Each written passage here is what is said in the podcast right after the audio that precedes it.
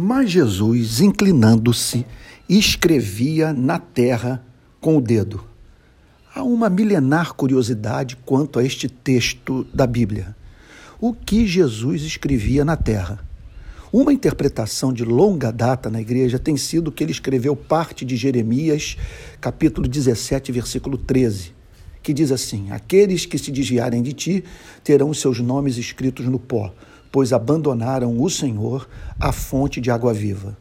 O teólogo britânico T.W. Manson, como nos lembra D.A. Carson, foi o primeiro a sugerir que Jesus estava imitando a prática de magistrados romanos, que primeiro escreviam suas sentenças e depois as liam.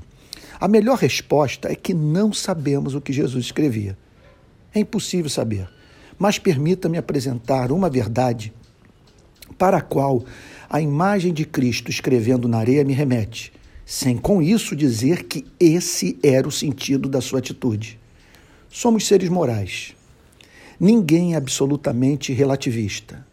Nenhum relativismo moral suporta mãe e filha entrando numa câmara de gás perante o olhar indiferente de um soldado alemão. Essa é a grande contradição e ponto de tensão da modernidade. Pense no homem como Nietzsche. Ele soube, como poucos, botar de modo profundamente racional o dedo na ferida da modernidade, ao dizer que não houve coragem suficiente por parte dos pensadores modernos de levar os pressupostos racionalistas do iluminismo até as suas conclusões lógicas. Se Deus não existe, não há fundamento intelectual para os ideais de fraternidade, igualdade e liberdade preconizados pela Revolução Francesa. Observa-se, entretanto, que a maior parte, observa-se, perdão, entretanto, que a maior parte da humanidade, mesmo os familiarizados com as consequências práticas da morte de Deus na cultura moderna, não o seguem consistentemente. A cultura moderna racha ao meio os seres humanos. Ela chama de falsa consciência o que o cristianismo chama de natureza humana. Mas aqueles cujas mentes foram conquistadas pelos seus pressupostos intelectuais não conseguem deixar de ser homens. Como testemunha o ensaísta polonês Czesław Milos, ao falar sobre a sua ruptura e dos países da cortina de ferro com o stalinismo marxista.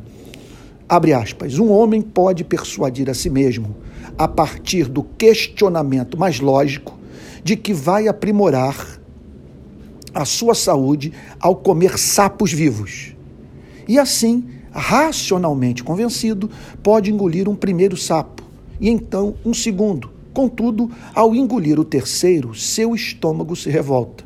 Da mesma maneira, a crescente influência da doutrina sobre a minha maneira de pensar confrontou a resistência da minha própria natureza. Fecha aspas.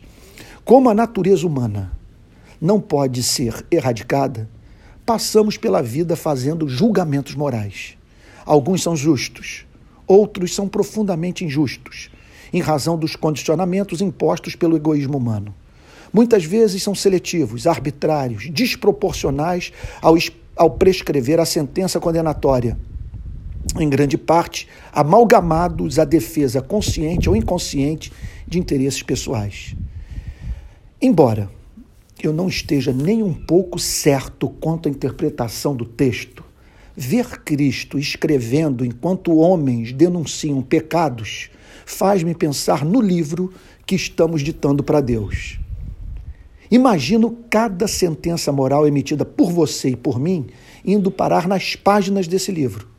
No dia do juízo final, no qual os vivos e os mortos comparecerão perante o tribunal de Deus, doutrina absolutamente racional, uma vez que seria a subversão de toda a ordem moral do universo, justos e injustos terem seus caminhos nesse planeta relativizados pelo próprio Criador Santo, de maneira que ser um Martin Luther King ou um, ou um Osama Bin Laden não faria a mínima diferença para o justo juiz.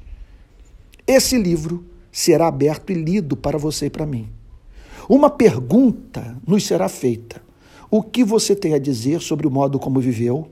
À luz do que a vida inteira, muitas vezes com severidade, até mesmo clamando pela punição do culpado, cobrou da vida do seu semelhante. Concluo dizendo a seguinte coisa: Não sei como pessoas não tremem diante desse fato e não buscam a reconciliação com Deus antes da chegada desse grande dia.